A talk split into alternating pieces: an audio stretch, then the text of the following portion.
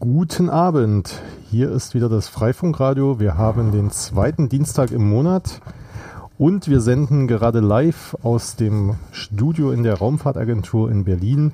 Wedding. Wedding auf 88,4 Megahertz in Berlin und 90,7 Megahertz in Potsdam und wenn ihr ein gutes Radio habt, dann auch weit über die Stadtgrenzen hinaus.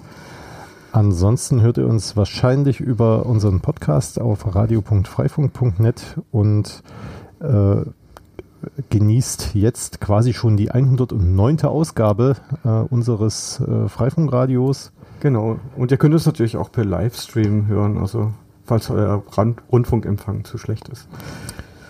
Genau. Wir fangen erstmal an mit ein bisschen Werbung für eine Veranstaltung. Das äh, Wireless Community Weekend äh, rückt una unaufhaltsam näher. Yes! In anderthalb Wochen am 19. Mai starten wir auf der Seabase in Berlin. So ab 14 Uhr sind da, glaube ich, die Türen geöffnet und der Grill äh, das erste Mal entfacht. und äh, wir arbeiten noch am Programm. Wenn ihr Ideen habt, äh, tragt euch damit ein. Wenn ihr euch äh, vorstellen könnt, einen Vortrag zu halten oder wenn ihr euch einen Vortrag wünscht, äh, kann ja auch sein, dass ihr irgendwie Ideen habt, äh, was denn mal erzählt werden müsste. Vielleicht findet sich jemand, der die Inhalte dazu äh, liefern kann und schon haben wir da irgendwie ein bisschen Austausch geschaffen und können diese Unconference quasi so lieben, wie sie auch gedacht ist. Genau, es ist eine Unconference, also ihr müsst euch nicht bewerben. Euer Wille, irgendwie einen schönen Vortrag zu halten oder einen tollen Workshop zu geben, der zählt. Genau, auch Elektra und ich werden mit Aufnahmegerät vor Ort sein. Wenn ihr was über eure Communities zu berichten habt, äh, halten wir euch einfach ein Mikrofon unter die Nase und äh, das machen wir sehr, sehr gerne. Dann wird das in der einer der nächsten Folgen des Freifunkradios auftauchen. Ansonsten haben wir uns heute mal überlegt, äh, Freifunk, das hat ja irgendwie was mit WLAN zu tun. Und da reden immer alle von so Zahlen und Buchstaben, die so aneinandergereiht sind. Äh, und äh, wir wollen da mal ein bisschen in diesen Dschungel eintauchen und versuchen, äh, das ein bisschen zu sortieren und zu gucken, was denn so dahinter steckt, wo es herkommt und vielleicht auch, wo die Entwicklung hingeht und vielleicht auch Begriffe zusammenbringen, die, die vielleicht nicht so zusammengehörend vermutet werden. Es geht um den Standard IEEE 802.11. Genau. Also 802 bedeutet LAN und der Annex Punkt 11 bedeutet Wireless. Ah ja. Also äh, 802 habe ich ja tatsächlich auch schon in WLAN-Treibern, äh, in LAN-Treibern gelesen. genau. Genau. So, so es aus. Also 802 ist LAN und 802.11 11 ist dann eben Wireless LAN, also die Erweiterung, dass es eben drahtlos ist. Der Standard geht zurück bis auf das Jahr 1997. also der 802.11, 802 gibt es wahrscheinlich schon ein bisschen länger oder weißt du das gerade nicht? Nee, nee, nee, nee. 802.11 gibt es seit 1997. Das wurde in den Niederlanden von Vic Hayes an einem, seinem Lehrstuhl entwickelt ähm, ich hatte das Vergnügen, ihn mal bei Gelegenheit kennenzulernen und mit ihm über solche Sachen wie äh, effektive Sendeleistungsrichtwerte und äh, Normen äh, zu diskutieren. Es war sehr interessant. Genau, die haben angefangen, die konnten dann Datenraten, also brutto von 1 bis 2 Megabit. Die haben sich dem, dem Modulationsverfahren ähm, unter anderem Binary Phase Shift Keying, für, also haben sie benutzt. Also relativ langsame, aber relativ robuste äh, Modulationsarten und haben damals aber schon das DSSS ähm, Direct Sequence Spread Spectrum Verfahren angewendet, um die Robustheit gegenüber Störsignalen zu verbessern. Ähm, es gibt äh, eine Berliner Freifunkfirmware, die wurde benannt nach Hedi Lamar. Und die Sängerin Hedi, Hedi Lamar und ihr äh, Pianist, die hatten 1941 dieses Verfahren, also das äh, Spektrum zum Patent angemeldet, äh, vor allem für die militärische Kommunikation. Also mhm. wir haben vieles im, im WLAN, im Wi-Fi haben wir Hedy Lamar zu verdanken. Ah ja. Und ähm, dieser Standard beschreibt also äh, WLAN auf welcher Ebene oder auf mehreren Ebenen wahrscheinlich auch, oder? Ja, wenn also es gibt eine physikalische Ebene und es gibt eine Mac-Ebene. Also ja, aus technischer Sicht ist natürlich die physikalische Ebene erstmal interessant. Da wird es dann aber schnell kompliziert. Ne? Mhm. Da kommen dann so mathematische Sachen mit rein. Ähm, also eben das Distributed äh, Sequence Spread Spectrum Verfahren, äh, was die einzelnen Bits in sogenannte Chips auflöst und beim Übertragen dieser, dieser Chips beständig die Sendefrequenzen auf der Sendeseite wechselt und die Empfangsfrequenzen auf der Empfangsseite. Mhm. Und deswegen sind auch die WLAN-Kanäle sind relativ breit. Die nehmen bei 802.11, also ohne Annex, nehmen die äh, 20 MHz ein.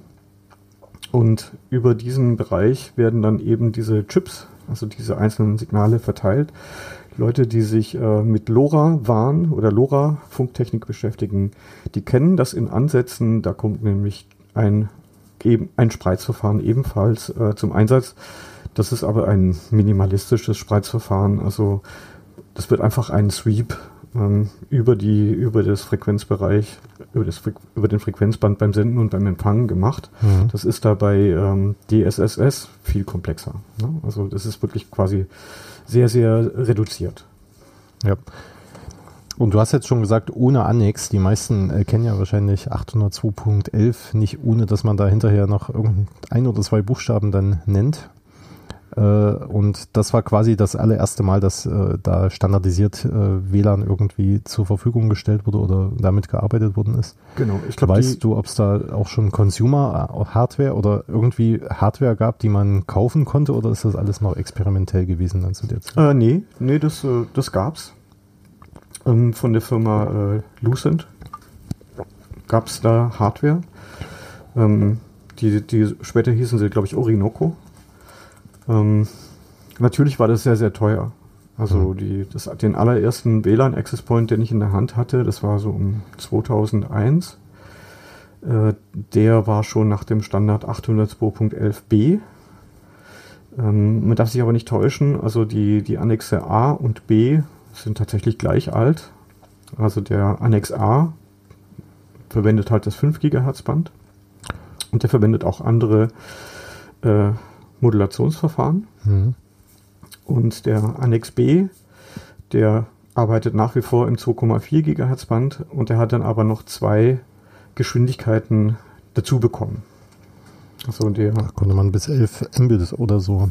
Ja. Ganz genau. Und, und zwar wurde da der 802.11 Standard ohne Annex wurde halt erweitert um Complementary Code Keying, wo quasi über die, also den Spread-Code weitere Zusatzinformationen übertragen wurden und dadurch konnte man eben die Datenmenge hm. vergrößern bei geringerer Robustheit des Signals.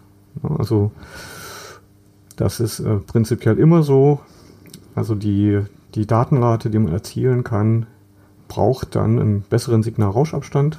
Äh, erhöht man die Datenrate, dann wird auch die die Forderung nach dem Signalrauschabstand wird dann auch herausfordernder.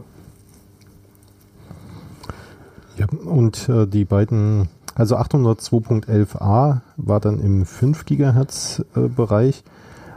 War das damals auch schon so, dass die Kanäle dort nicht überlappend waren im Gegensatz zum 2,4 GHz Band?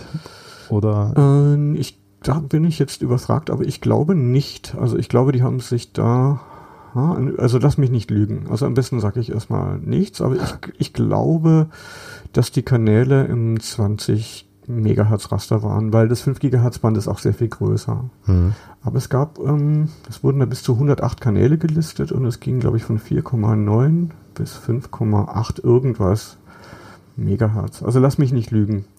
Ja, aber es war ja schon damals so, dass das 2,4 Gigahertz Band schon belasteter, benutzter war als zum Beispiel das 5 GHz Band, weil da ja auch andere Anwendungen waren, wie irgendwelche Videoübertragungs-Hardware äh, ja. und Ja, da kommen, da kommen wir dann in den Bereich dieser äh, Spektrumpolitik hm. äh, mit rein, also wo die International, International Telecommunications Union, also die ITU, äh, mit reinkommt, wo eben auch Vic Hayes, den ich ja kennengelernt habe, da auch mit an Bord mit saß. Und das ist so, das 2,4 Gigahertz Band ist ein ISM-Band. Äh, ISM steht für Industry, Science and Medical. Und das ist ein Band, wenn da bestimmte technische Rahmenbedingungen erfüllt werden, darf man da senden hm. oder empfangen. Das heißt, man hat da keinen privilegierten Zustand, Zugang. Also man kann nicht sagen, ich habe hier Störungen, ähm, bitte beseitigen Sie diese hm. Störungen. Also man zahlt nichts dafür, man kann es einfach nutzen. Und das ist auch der Grund, warum das 2,4 Gigahertz Band ähm, da die Mikrowellen arbeiten. Es gab ja. so diesen, diesen, diese Mythos, dass Leute gesagt haben, ja, 2,4 Gigahertz sei die Resonanzfrequenz des Wassers und deswegen würde das mit den Mikrowellen so gut funktionieren. Das entspricht nicht den Tatsachen. Also die Resonanzfrequenz des Wassers liegt viel höher, aber 12 Zentimeter Wellenlänge passt halt schon in den Mikrowellenofen rein. Mhm. und äh, man darf dieses, den Bereich nutzen und ja, die Mikrowellen dürfen dann auch bis zu 1 Watt äh, Sendeleistung nach außen mhm. durch irgendwelche Ritzen entlassen. Und deswegen ist es, sind Mikrowellen auch böse, wenn man im 2,4 Gigahertz äh, gute Sachen empfangen will. Aber es wird eben für alles Mögliche äh, verwendet. Modellfernsteuerungen, äh, drahtlose Kopfhörer, analoge Videoübertragungssysteme. Mhm. Heute nicht mehr sehr verbreitet, weil man die komplett abhören kann aber ein steter Quell der Freude, warum geht der Kanal nicht und warum der, der Nachbarkanal auch nicht, weil halt irgendwie. Na, es gibt ja jetzt auch viele andere konkurrierende Dinge wie Bluetooth und was auch noch in dieser Gegend rumsendet. Ähm. Genau, aber diese, diese Technologien sind immerhin so schlau, dass sie nicht versuchen, auf einem Kanal zu senden, auf Teufel komm raus, wenn der belegt ist. Mhm. Also die haben Maßnahmen zur Störungsminimierung. Das mhm. hat ein analoges Videoübertragungssystem nicht. Ja. Genau. Mein erstes WLAN war ja entweder B oder im dann wahrscheinlich einen der nachfolgenden Standards G äh, irgendwo aufgehoben. Also ich hatte ja auch, mein erster Freifunkrouter war der äh, WRT 54G. Genau, 54G. Und das G äh, und die 54 gehören, glaube ich, auch zusammen so ein bisschen.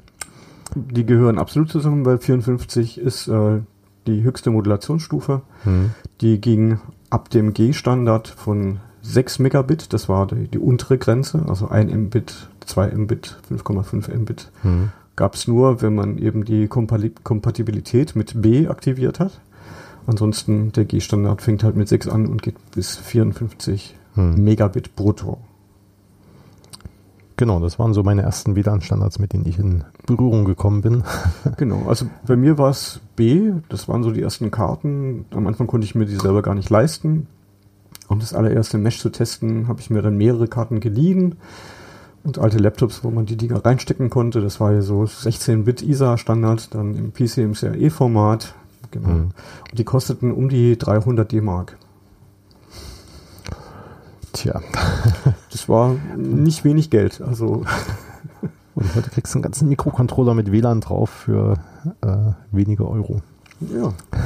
wenn man, wenn man mal einen WAT 54G äh, von Version 1 aufmacht und dann äh, eine spätere Version aufmacht, dann, dann sieht man, wie die Anzahl der integrierten Schaltkreise auf dem Board immer, immer weniger wurden. Mhm. und heute ist es so, dass eben so ein ESP32 Mikrocontroller oder ein ESP8266, der, wo der Chip nur noch einen Euro kostet, ja. hat einen kompletten WLAN-Stack drin. Genau, äh, das nächste an, was ich mich tatsächlich so persönlich noch erinnern kann, sind diese, ist der Standard, der dann äh, 802.11n hieß. Äh, und das war irgendwie so der erste, wo, wo die Bandbreiten äh, mit, mit LAN äh, irgendwie vergleichbar geworden sind. Also damals waren halt so 100 Mbit auf dem LAN-Kabel schon lange möglich und mit 802.11n äh, konnte man das dann tatsächlich auch im WLAN nutzen. Ja, also ähm, Bruttodatenrate 72,2 Mbit äh, mit äh, Short Preamble. etwas weniger mit äh, Long Preamble. Mhm. Und das ist dann äh, pro Stream bei 20 Megahertz Kanalbandbreite. Da gibt es dann noch die Möglichkeit, äh, 40 Megahertz breite Kanäle zu verwenden. Dann mhm. hast du 144. Und wenn du dann noch mehrere Antennensysteme hast, weil es ja das erste System ist, was MIMO unterstützt, also eine Raumdiversität, da gab es, äh, der Freifunk Mercedes war damals der ähm, TP-Link WR oder WDR 1043N. Mhm. Der hatte nämlich äh, N mit Triple Stream.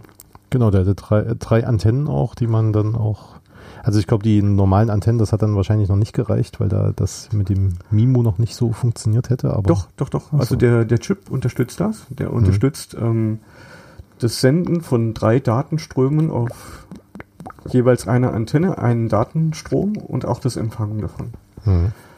Ähm, Beamforming konnte der, glaube ich, noch nicht. Aber er konnte immerhin schon äh, dreifach, also drei Datenströme parallel übertragen und je nach deinen äh, Übertragungs- und Ausbreitungsbedingungen und wie du die Antennen stellst. Also wenn du zum Beispiel eine Antenne halt senkrecht hast, die andere hast du vertik vertikal im Winkel von 90 Grad und dann machst du noch eine andere, äh, äh, pardon, horizontal im Winkel von 90 Grad und drehst dich dann wieder gegen die andere horizontal um 90 Grad, dann kannst du tatsächlich äh, relativ hohe Datenraten damit mhm. erzielen. Und 40 MHz geht auch und so. Und der hatte immerhin schon einen Gigabit-Port drin. Das war wirklich so, ja, Oberklasse. Auch, auch relativ teuer damals. Und ein USB-Port sogar noch. Und ein USB-Port, genau. Und ähm, ja, relativ viel Flash, aber nicht allzu viel RAM. Deswegen knirscht es da jetzt auch bei ja. neuen OpenWRT-Generationen. Wenn man sich so die Buchstaben ansieht, dann äh, wirkt das irgendwie sehr zufällig, außer, ja. außer A und B, äh, wie die, wie, wie so die auch das ist willkürlich. Bei, mhm. bei A würde man vermuten, das ist quasi der Vorläufer von B. Mhm. und bei G würdest du vermuten, okay, das kommt nach A und B mhm. und dann kommt N. Aber jetzt sind wir bei A, C, A, X und so weiter. Also ja, ich glaube, das liegt daran, dass die Einzelbuchstaben ausgegangen sind und man jetzt angefangen hat von A hinter das erste A nochmal einen Buchstaben zu setzen. Und also, inzwischen äh, geht das ja mit B und einem weiteren Buchstaben auch weiter. Ja, die, die Wi-Fi Alliance hat gemerkt, dass ähm, die, das Marketing für, für Wi-Fi nicht so gut funktioniert. Und deswegen haben sie auch angefangen, wie die Mobilfunktechnologie in Generationen zu sprechen. Mhm. Also heute würde, da wird äh, der 802.11 Standard ohne Annex wird als Wi-Fi 0 bezeichnet. ja. Mhm. A und B als Wi-Fi 1. ja, ich glaube, ich habe gelesen, dass äh, tatsächlich N als erstes so ein Marketingbegriff, also Wi-Fi 4 damals äh, bekommen genau. hat. Äh, wahrscheinlich, äh, damit man es einfacher verkaufen kann. Weil, äh, und, und man versucht da auch, glaube ich, immer eine Versionsnummer vor dem Mobilfunkstandard zu sein. Also der Mobilfunkstandard ja. ist jetzt 5G und mhm. äh, zeitgleich gibt es halt Wi-Fi 6. ah, Wi-Fi 7 gibt es jetzt schon. Noch nicht.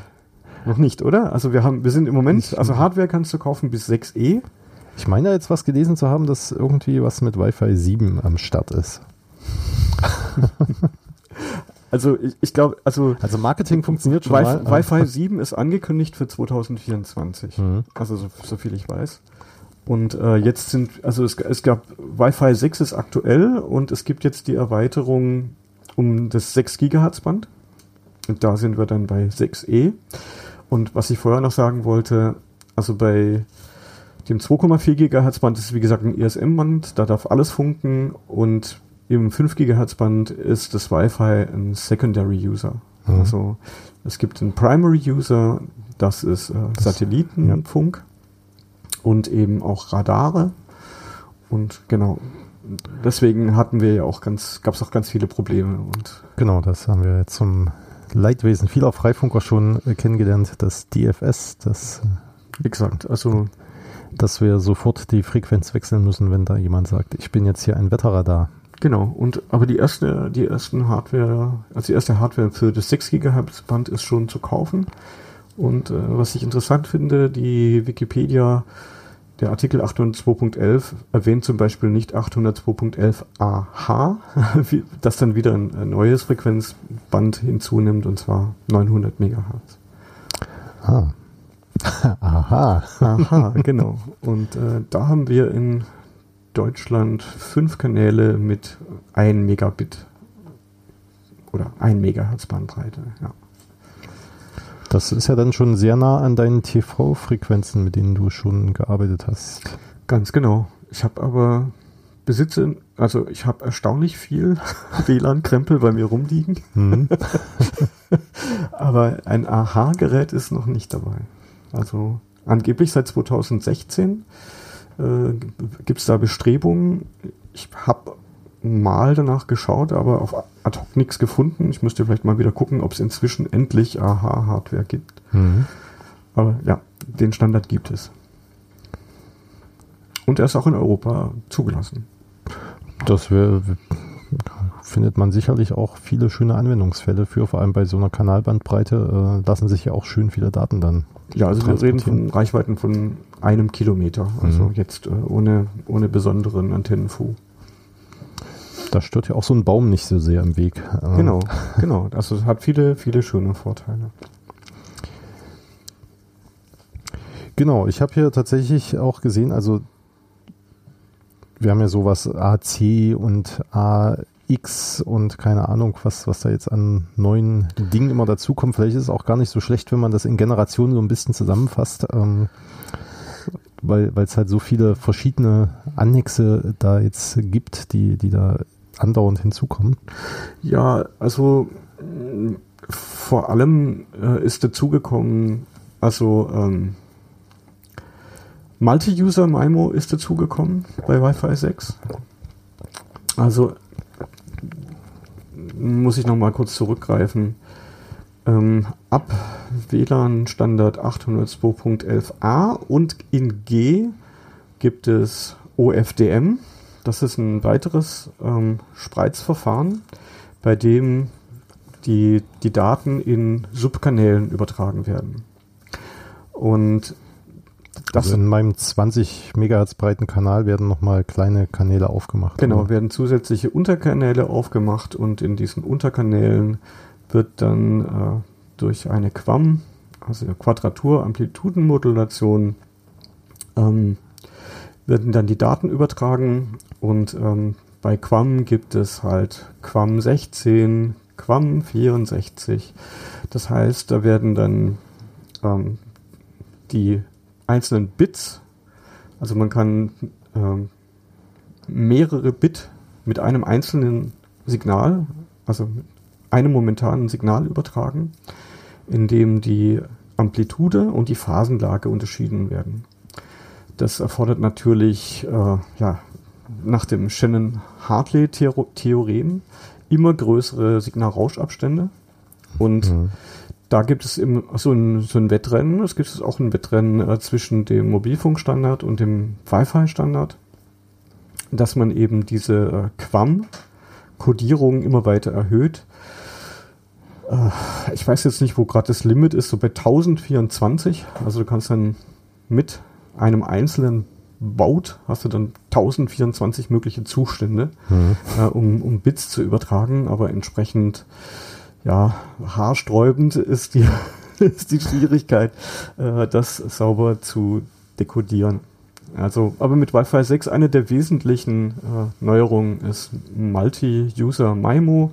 Da kann man dann so Sachen machen, dass Geräte bekommen dann nur bestimmte Subkanäle dieser orthogon orthogonalen Frequenz-Multiplexing-Übertragung mhm. zugewiesen.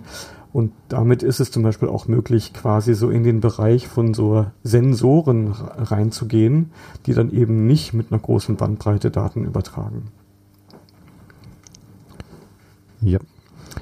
Und die, und die maximalen Bandbreiten, also die maximalen Übertragungsbandbreiten sind auch gestiegen. Die wurden dann auf 80 Megahertz, auf 160 Megahertz mhm. erhöht. Das kann man aber natürlich ausschließlich in den 5 Gigahertz Bändern und jetzt im 6 Gigahertz Band machen. Ja. Ich habe ja gerade auch noch so eine Liste von, also einfach mal eine Auflistung der einzelnen äh, Annexe da, die gehen ja tatsächlich, also es gibt auch 802.11c, D, E, F. also gibt, sind auch dazwischen die, die äh, Buchstaben vergeben. Äh, C, da steht ja Bridge Operating Procedures, das ist irgendwie so zwischen Autos, äh, irgendwie war die Kommunikation da auch mal vorgesehen. Äh, da da gab es ja auch mal so Streit zwischen den Mobilfunk Standards und den WLAN-Standards, wer jetzt da geeigneter ist irgendwie. Genau, da gab es die Konkurrenz oder ja, den Konkurrenzkampf zwischen der Wi-Fi Alliance und den, den Mobilfunkbetreibern. Mhm. Genau. Dann gibt es so einfache Sachen wie 802.11j, das sind Extensions for Japan. ja, Kanal 14. Was, was, wir, was für uns tatsächlich als Freifunk noch interessant ist, ist 802.11s, nämlich das Mesh Networking. Ja, aber das ist quasi nur äh, ein erweitertes MAC-Protokoll und optional zwei verschiedene Geschmacksrichtungen von äh, Routing-Protokollen, die wir eigentlich immer abschalten. Ja. also 802.11 genau. kann man, S kann man sehr gut verwenden. Theoretisch kann man damit sogar ein bisschen Strom sparen hm. äh, beim mobilen Knoten. Ich habe es mal ausprobiert, aber der, der Crash kam sofort. Ja. Aber nachdem quasi IBSS oder wie das hieß, äh, genau. quasi treibertechnisch ja gar nicht mehr unterstützt wird. Äh, Independent Base Station Subset. Also ID, der sogenannte Ad, der sogenannte Ad-Hoc-Modus, genau. wie wir ihn immer genannt haben, wurde jetzt ich denke mal, in allen Freifunk-Communities durch 802.11s ersetzt, weil wir da. In Berlin läuft das immer noch über ad hoc. Also, nee. Ja, bei, bei, bei euch nicht, bei dir nicht? Nee, die, äh, also zumindest hatte ich das mitbekommen, dass die Berliner auch mal auf 802.11s umgestellt haben. Also in meinen WLAN-Scans sehe ich keine 802.11s-Geräte. Ach so. Also jedenfalls keine, die Freifunk heißen. Also ich habe vielleicht mal ein Gerät gefunden und das ist erstaunlich wenig, da überall die ganzen äh, kommerziellen Anbieter ja jetzt ähm, Mesh bewerben, also AVM, Netgear, ja. wie sie alle heißen. Ja. Da geht nochmal ein Aufruf an die Berliner, das zu kommentieren dieses, unter dieser Folge. Genau, dann 802.11 AF sagt dir bestimmt was. Mm, ja, da bin ich jetzt aber, da bin ich jetzt da, da, steht hier TV Whitespace. Das ist von okay, das Februar 2014. Stimmt, du hast recht. ja, aber ich meine, die Technik, die ich gemacht habe, ich habe einfach nur Frequenzkonverter dran gehängt. Ja. Also das, den kompletten Protokollstack AF habe ich nicht implementiert. Mhm. Also da war aber auch was äh, vorgesehen ähm, für, für diese, um die Frequenzen, die sich aus den frei gewordenen Fernsehfrequenzen ergeben haben, dass man die auch nutzen kann. Aber in Deutschland sind die ja alle vermarktet worden, wie man so schön sagt. Ja, und die, die TV Whitespace-Geräte sind teuer geblieben. Äh, ich habe jetzt aber auch schon, muss ich gestehen, seit ein paar Jahren, weil es hier so relativ aussichtslos ist und ich vielleicht nicht die beste Lobbyistin für sowas bin, habe ich das aufgegeben. Ja, du hattest ja im TV Whitespace auch deine eigene Hardware quasi gebaut. Ich habe ähm, sogenannte Transverter gebaut, also Transverter im Kunstwort Transceiver, also Transmitter und Receiver und der Transverter macht ein Up- und Downshifting der Frequenz. Also es wird mhm. ein 2,4 Gigahertz Gerät sendet, dann wird es nach, also durch Frequenzmischverfahren runtergemischt, ähm, gefiltert, verstärkt, gefiltert und dann mhm. auf die Antenne gegeben. Also bei einer niedrigen Frequenz, das ist eine Technologie, die bei Funkamateuren relativ häufig vorkommt und dann im Empfangsfall dann eben von der niedrigen Frequenz, also in meinem Fall waren das 482 MHz, glaube ich, dann wieder auf 2,4 GHz hoch. Aber natürlich, äh, der Königsweg wäre halt, eigene Chipsätze zu haben, die direkt nativ in diesem Frequenzband arbeiten. Ja. Ähm, es gibt aber meines Wissens nach keinen. Also müsste ich nochmal recherchieren, vielleicht hat sich in den letzten Jahren was getan. Aber üblich ist, dass das ähm, doch komplexere Hardware ist, die meistens mit FPGAs, also FPGAs funktioniert. Also und mit Software-Defined Radios. Genau, die, die schon Dinge in Hardware macht, die wir. Genau, und deswegen kostet halt eine Station um die 1000 Dollar und ich wollte halt da den Preis brechen. Mhm. Ohne halt diesen AF-Standard zu implementieren. Und das ja, wäre bestimmt auch auf Dauer nicht gut gegangen. Ja. Das wäre pragmatisch. Hm. Das wollen wir hier nicht. Ähm, und äh, wir sind auch schon am Ende der Zeit angekommen. Damit. Genau, dann äh, hoffe ich, dass die Sendung für euch informativ war. Äh, die Links zu all den Dingen, die wir hier erwähnt haben, kommen dann noch in die Show Notes. Und ähm, wir hören uns dann wieder im nächsten Monat. Entweder zeichnen wir was auf auf dem Wireless Community Weekend oder.